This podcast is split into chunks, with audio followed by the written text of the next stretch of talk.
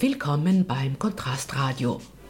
Heute geht es um eine der einflussreichsten Politikerinnen der USA, Alexandria Ocasio-Cortez. Sie wurde mit Mini-Budget überraschend zur Kongressabgeordneten gewählt und bestimmt heute die politischen Themen auf Twitter und in ihren vielbeachteten Reden. In ihrer Kampagne waren weniger Profis als vielmehr Begeisterte aktiv, die auf Augenhöhe mit den Menschen sprachen. Ihre Kampagnenmanagerin Virginia Ramos Rios war in Wien und gab Einblicke in den erfolgreichen Wahlkampf. Als Alexandria mit ihrer Kampagne begann, galt der Demokrat Joseph Crowley, gegen den sie antrat, als der viertmächtigste Demokrat des Landes, berichtet Virginia Ramos Rios. Er arbeitete mit teuren Hochglanzflyern. Alexandrias Kampagne hingegen fußte auf unzähligen direkten Gesprächen mit den Menschen in ihrem District. Alexandria unternahm zuerst auch eine District Tour. Sie hat den Menschen zugehört und es gelang ihr, die richtige Sprache zu finden. Joseph Crowley, one of the factors that was at play at the time that Alexandria started her campaign is that there were two conversations going on around him. One was that he was considered the fourth most powerful Democrat in the nation. He was seen as somebody who raised the most money for the Democratic Party, which we don't have publicly financed um, elections. They are done through donations. So it was one of the things that the party thought was really great. And he was considered a younger member of the party. So he was twice Alexandria's age exactly at the time that this was going on. And compared to um, the folks who were serving as Speaker of the House or who are, um, he was a good 20 or more years younger than them. So um, he had $3 million. One of the things that we definitely um, determined early on, and I give Alexandria a lot of credit for this. So is that we were looking, and she was especially looking to paint a picture and a vision of what she was fighting for and not give energy to what she was fighting against. And the thing about it is, we had just witnessed this person get elected based on everybody talking about the fact that there's no way he could. And all of the energy and all of the media being focused on how awful he was. And it's like, okay, let's learn from that. Let's not give energy to what we don't want, but put the energy into what we do want. And so, even to this day, it's rare that she mentions him or talks about him. I know she does on occasion. There's definite things that she points out. But for the most part, the effort was to talk about the changes and the good and the values that she was bringing, where she was coming from, um, and what she was fighting for. People were, at least what we were hearing, is they were tired of people talking about what they didn't want.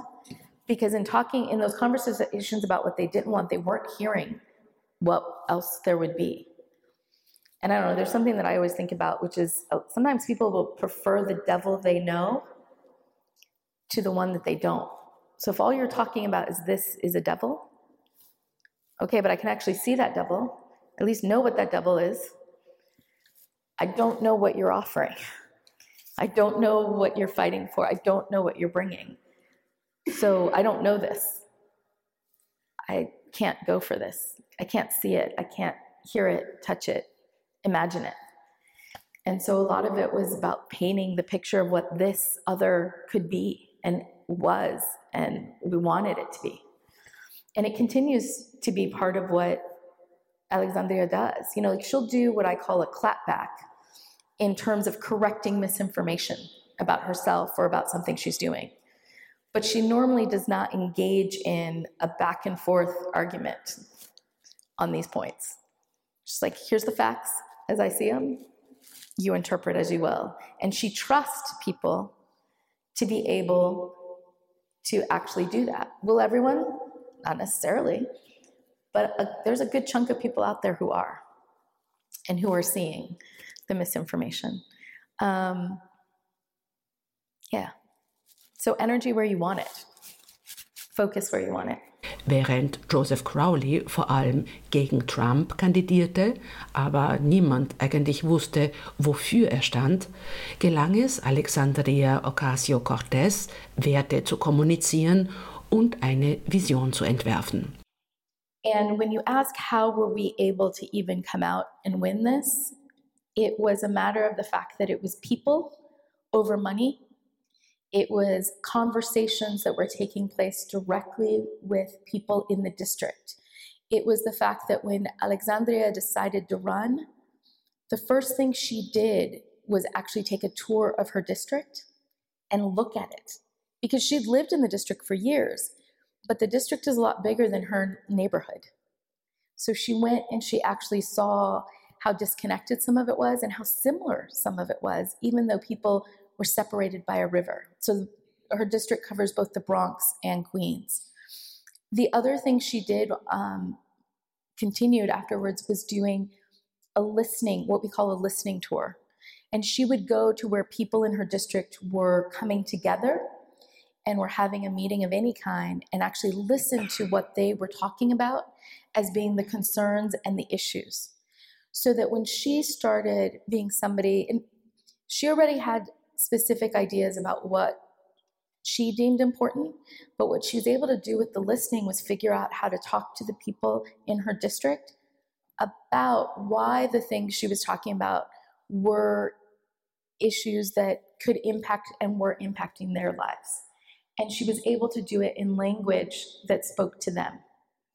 And so that was the biggest thing was the fact of centering people, the actual electorate, the folks who have the power to elect her um, or anybody as their representative at the very center of the campaign. Um, what we saw happening on the other side was Crowley was running against our current president, but that didn't give any of the people in the district a sense of what he was fighting for. So when we were out there talking to people face to face, we were able to point out here are the very specific things that Alexandria is looking to fight for. Here are the values that she's looking to take with her when making decisions on your behalf in Washington. But when they looked at what he at least was putting out there, whether it was to the media or in the mailings, he did a lot of mailings. When you talk about the $3 million, um, there were somewhere between 10 and 15 mailings that people received, and they were beautiful, glossy, pictures, big words. Um, but when you ask somebody what it said to them, at least our responses, what we were hearing from people was they didn't know. They really didn't know what he had done or what he was doing. Um, and the folks who were saying, no, you know, we don't want to lose the experience, um, when we would ask them, okay, what is the experience doing for us right now? they couldn't answer the question. So some of it was just asking the questions and being genuinely curious about those answers. But the biggest, biggest aspect of all of this is doing that excited a whole group of people who had been completely checked out of our political process, who felt that our process and those who were technically elected to represent them were not listening to them, were not representing them, and really did not understand where they were coming from or what their lives were like. And those people became some of the fiercest advocates for Alexandria. And whether it was they would sign up officially to go to knock doors, or they would just be at the playground with their kids, talking to the parents of the other kids. Hey, have you heard? We actually get to vote on the 25th. Most of the people for us don't even know when the election is. Um, it was an unusual election in that most of our primaries are slated in New York to happen in September, but the federal primary had been moved to June. And this was really the first time it was happening in June. So folks didn't even know, and it was the last day of school. A lot of people leave on vacation that day. So these parents who are picking up kids and talking about, hey, have you heard of her?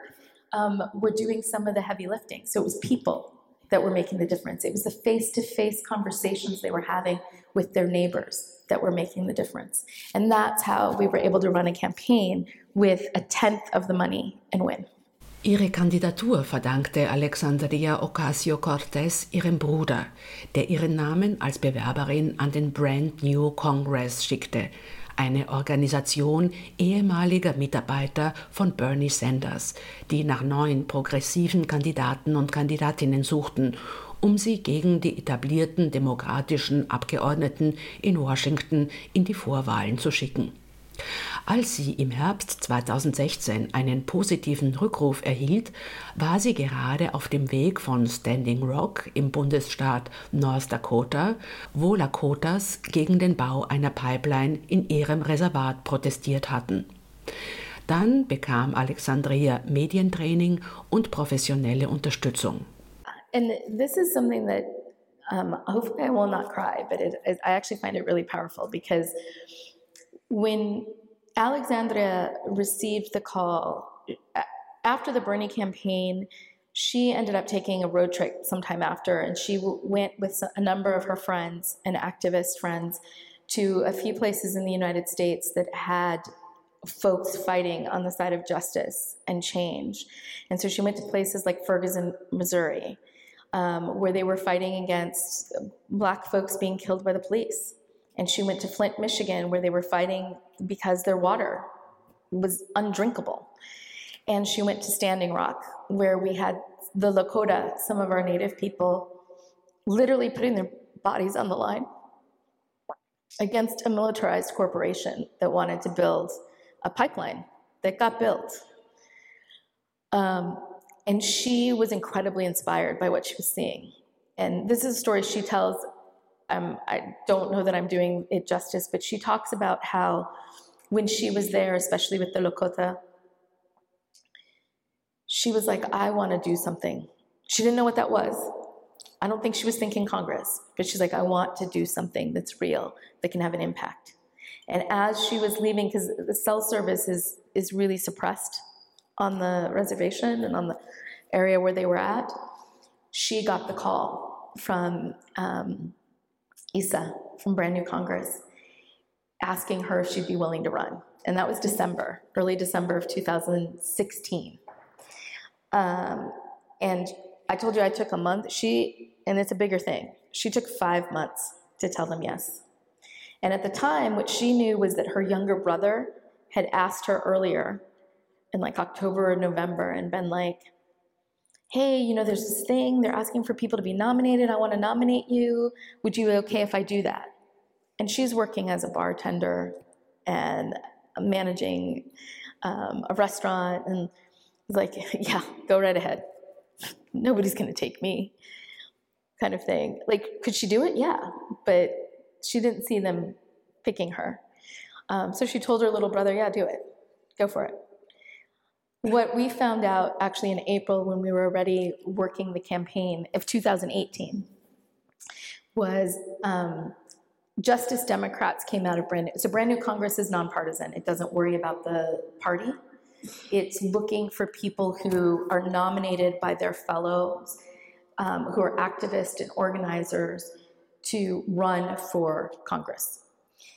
But there was a group of them who really wanted to push our Democratic Party and our Democratic nominees on a number of issues that conflicted with some of the folks who were running in other ways. So they created Justice Democrats in order to be able to do that. And Alexandra, there were way too many Alexes. I end up calling them all by their last names. So Rojas um, introduced Alexandria Ocasio Cortez um, at an event and talked about how they had received 11,000 nominations, and 20 of those were for Alex Ocasio Cortez. She had more than just her brother who had nominated her.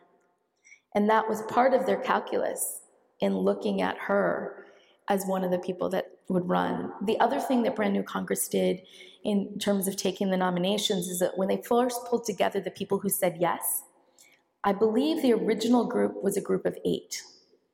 And it grew, but I believe the original group was eight.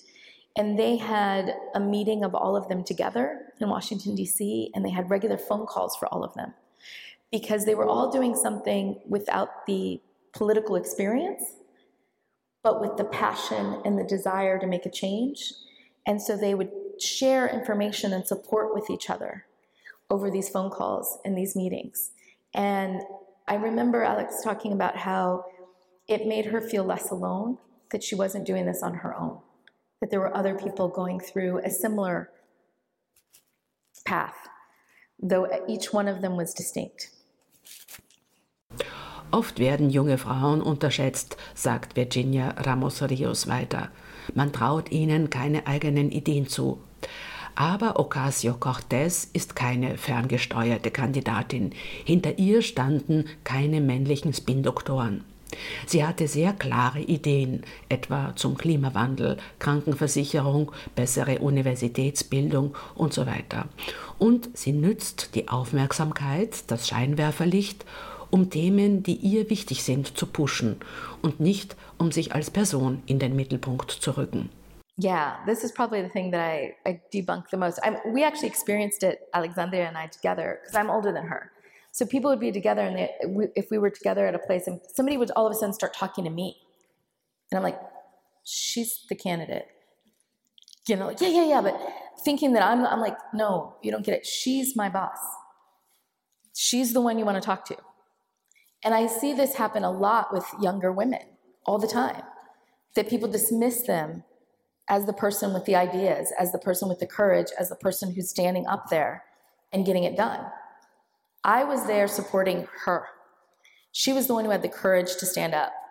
She's the one who, in our district, um, this is one of my favorite stories. You guys can interpret as you will, but Alexandria declared her candidacy, filed her paperwork, um, and declared that her number one thing when she very first started out was similar to Bernie Sanders in that it was Medicare for all, universal health care.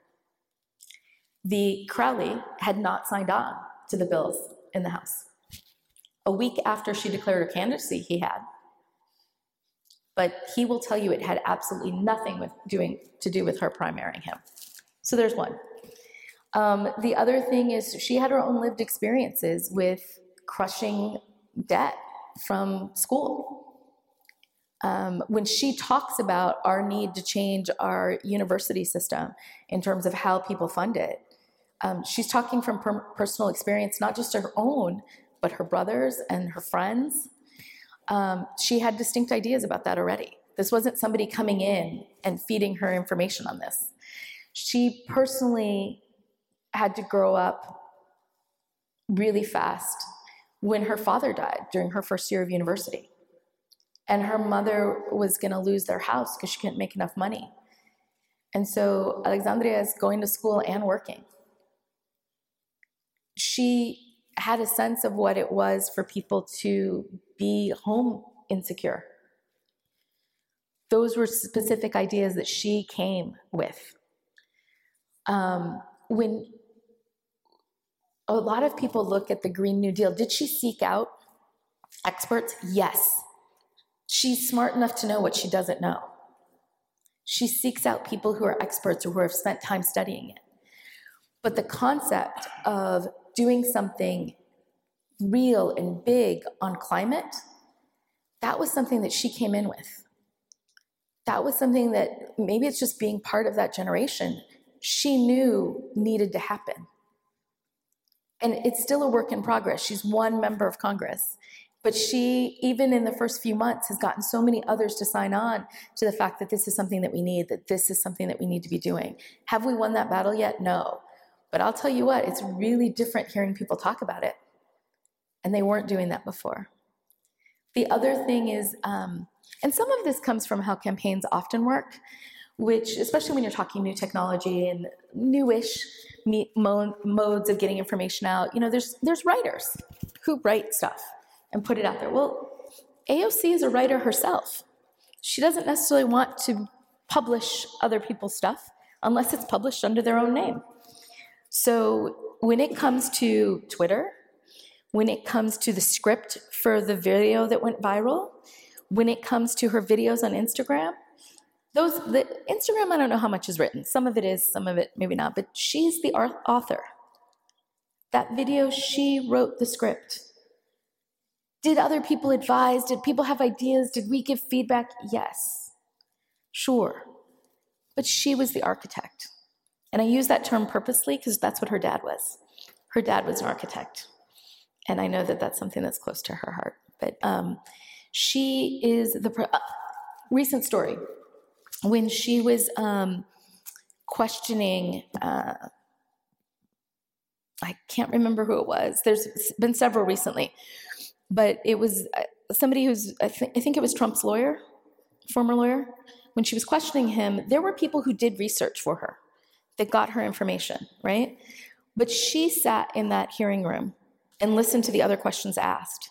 She's the one who came up with how the questions were asked, what the questions was that she asked, the way that she asked them. That is her. That isn't somebody in a back seat directing her on what to do, what to say, or how to do it. And I just think I, I would very much, and I, I know that a lot of people recognize that, but there's a lot of people who continue to think there's somebody else directing her. There's somebody else telling her what to do or what to say. And that is not the case. She is somebody I incredibly, incredibly admire. I know that that is the truth for Saikat, who's her chief of staff, because he and I worked really closely together. We co managed the campaign after the primary. Um, I, I know it from Randy, who came in as her political director. I know it from Corbin, who's been her press, who's been doing her press stuff. Um, we have great admiration for what she does. She is somebody who prepares, but she's also somebody who's incredibly present in the current moment and with the people that she is listening to. And she's not always looking for how does she respond or say something. A lot of times she's looking for what is really being said here. What are we really doing? And how from the as soon as the spotlight started being shown on her, her biggest effort was how do I take that light and focus it on the things we need to be looking at.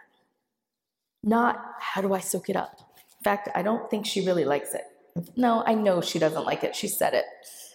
But if it can be used for good, that's what she's looking for. How do you use this in a way for good? And that's what she's been doing. Zu den technischen Aspekten ihrer Kampagne. Natürlich waren Social Media wichtig und sie hat auf professionelle Facebook-Marketing-Strategien gesetzt. Aber diese wurden von unzähligen Face-to-Face-Gesprächen unterstützt, sonst hätte es nicht funktioniert. Twitter und Instagram wurden ausschließlich von Alexandria betreut. Die Menschen spüren die Authentizität ihres Contents und reagieren darauf. Virginia Ramos Rios und auch ihr Pressesprecher haben sie oft mit Vorschlägen überhäuft, aber sie hat stets selbst entschieden, was sie postet. Sie hat Twitter und Instagram vollkommen alleine betreut und auch die Skripts viraler Videos selbst gestaltet. That's really interesting because there wasn't a whole lot of planning that aspect out. Social media, when it comes to the messaging, is a way to initially get it out there and across, but ultimately it has to be backed up with the face to face opportunity. So if you're doing social media without having the people who are going to knock the doors or having the community forum where they can hear, or the house party where they can hear the candidate directly, then it's a nice to have, but it's going into a void because you're not sealing the deal. You're not making the sale.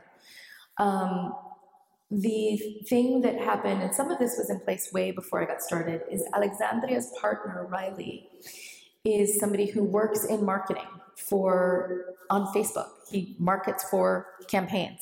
I literally at an earlier meeting told someone, what you need to do is find the people with the marketing savvy of how to sell a product and who believe in what you believe in your candidate or your message and get them on board because they had a strategy and it was literally just riley and alexandria for the longest time um, and where he would do small ads that were very locally targeted because they were trying to do was get the message to the people who could vote for her. Because it's nice to get a message out there to the world, but if you can't vote for her, it doesn't move the needle. Um, so Facebook was very directed towards that initially. And then they would also have um, broader ads that were not so locally targeted, but we're looking at people who liked Bernie Sanders or who liked a particular, you know, like talked about a particular issue. And they would target those. But the other thing about it is, after the primary, Riley told me, he's like, I can't do this anymore. Because this is not the kind of thing you set up once and you let it run. It's not the kind of thing you go in once a week and you let it run. And so, but when it came to Twitter, that was all Alexandria. There was no team, there was no group. When it came to Instagram, it was all Alexandria. There was no team, there was no group. And this is where I say that I, I truly believe that the electorate collectively is very savvy. Because I think one of the things that so many people have responded to is the authenticity of all of these statements, the authenticity of her videos, because it is her.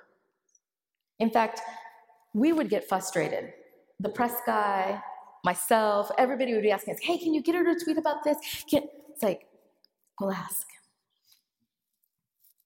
She'll tweet it or she won't tweet it, but we, it's hers. It's her words, it's her account. You know, we can tee it up, but nobody else put things out. She was the architect of that.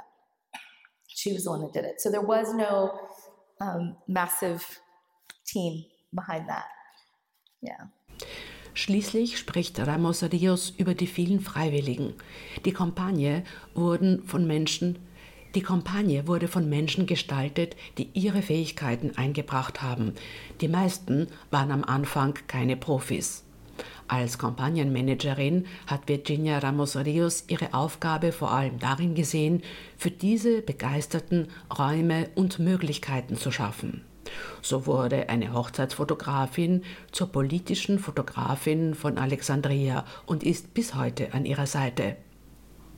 Natürlich wurde eine gewisse Richtung vorgegeben und es wurde geschaut, was gerade notwendig ist. Aber in der Essenz wurde die Kampagne durch die Begeisterung der Menschen und durch deren Angebote getragen. I'll give you some examples. One of the things that a campaign often needs are people who are willing to take pictures or videos. So there was a woman who came, she's a, a wedding photographer. And she was like, I'm really interested. I want to volunteer. I was like, great. What is it you're interested in? What is it you do? You know, and that would be kind of like the initial conversation. She's like, well, I'm a wedding photographer. I'm like, great. We need pictures taken. Are you willing to go to this event and, and take pictures? She's like, yeah. I'm like, great. You know, would you be willing? We've had a couple other people kind of interested in this. Would you be willing to organize them? And like, you know, I'll tell you, like, here's what's going on. Great. Here's access to the calendar. Here's access to the drive. Go for it. Corey Torpie's still taking pictures and still organizing photographers and videographers for AOC.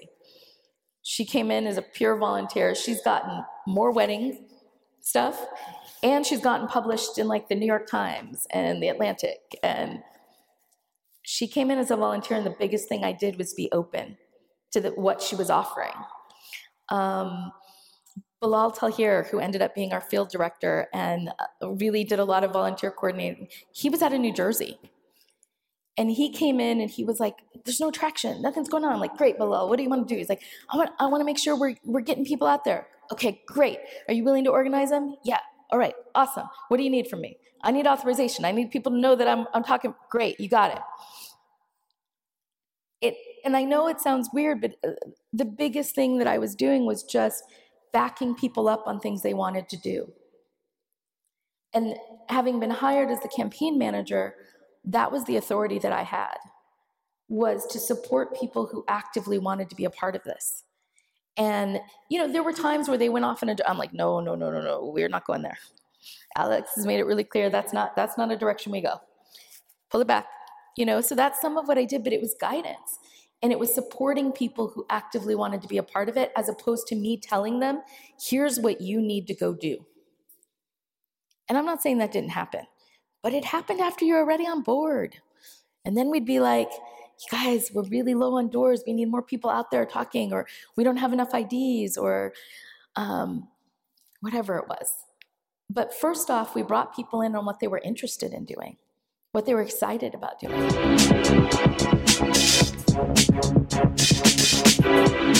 Das war's vom Kontrastradio. Wenn euch die Sendung gefallen hat, hinterlasst eine Bewertung auf iTunes oder Soundcloud. Feedback bitte an redaktion.kontrast.at. Bis zum nächsten Mal.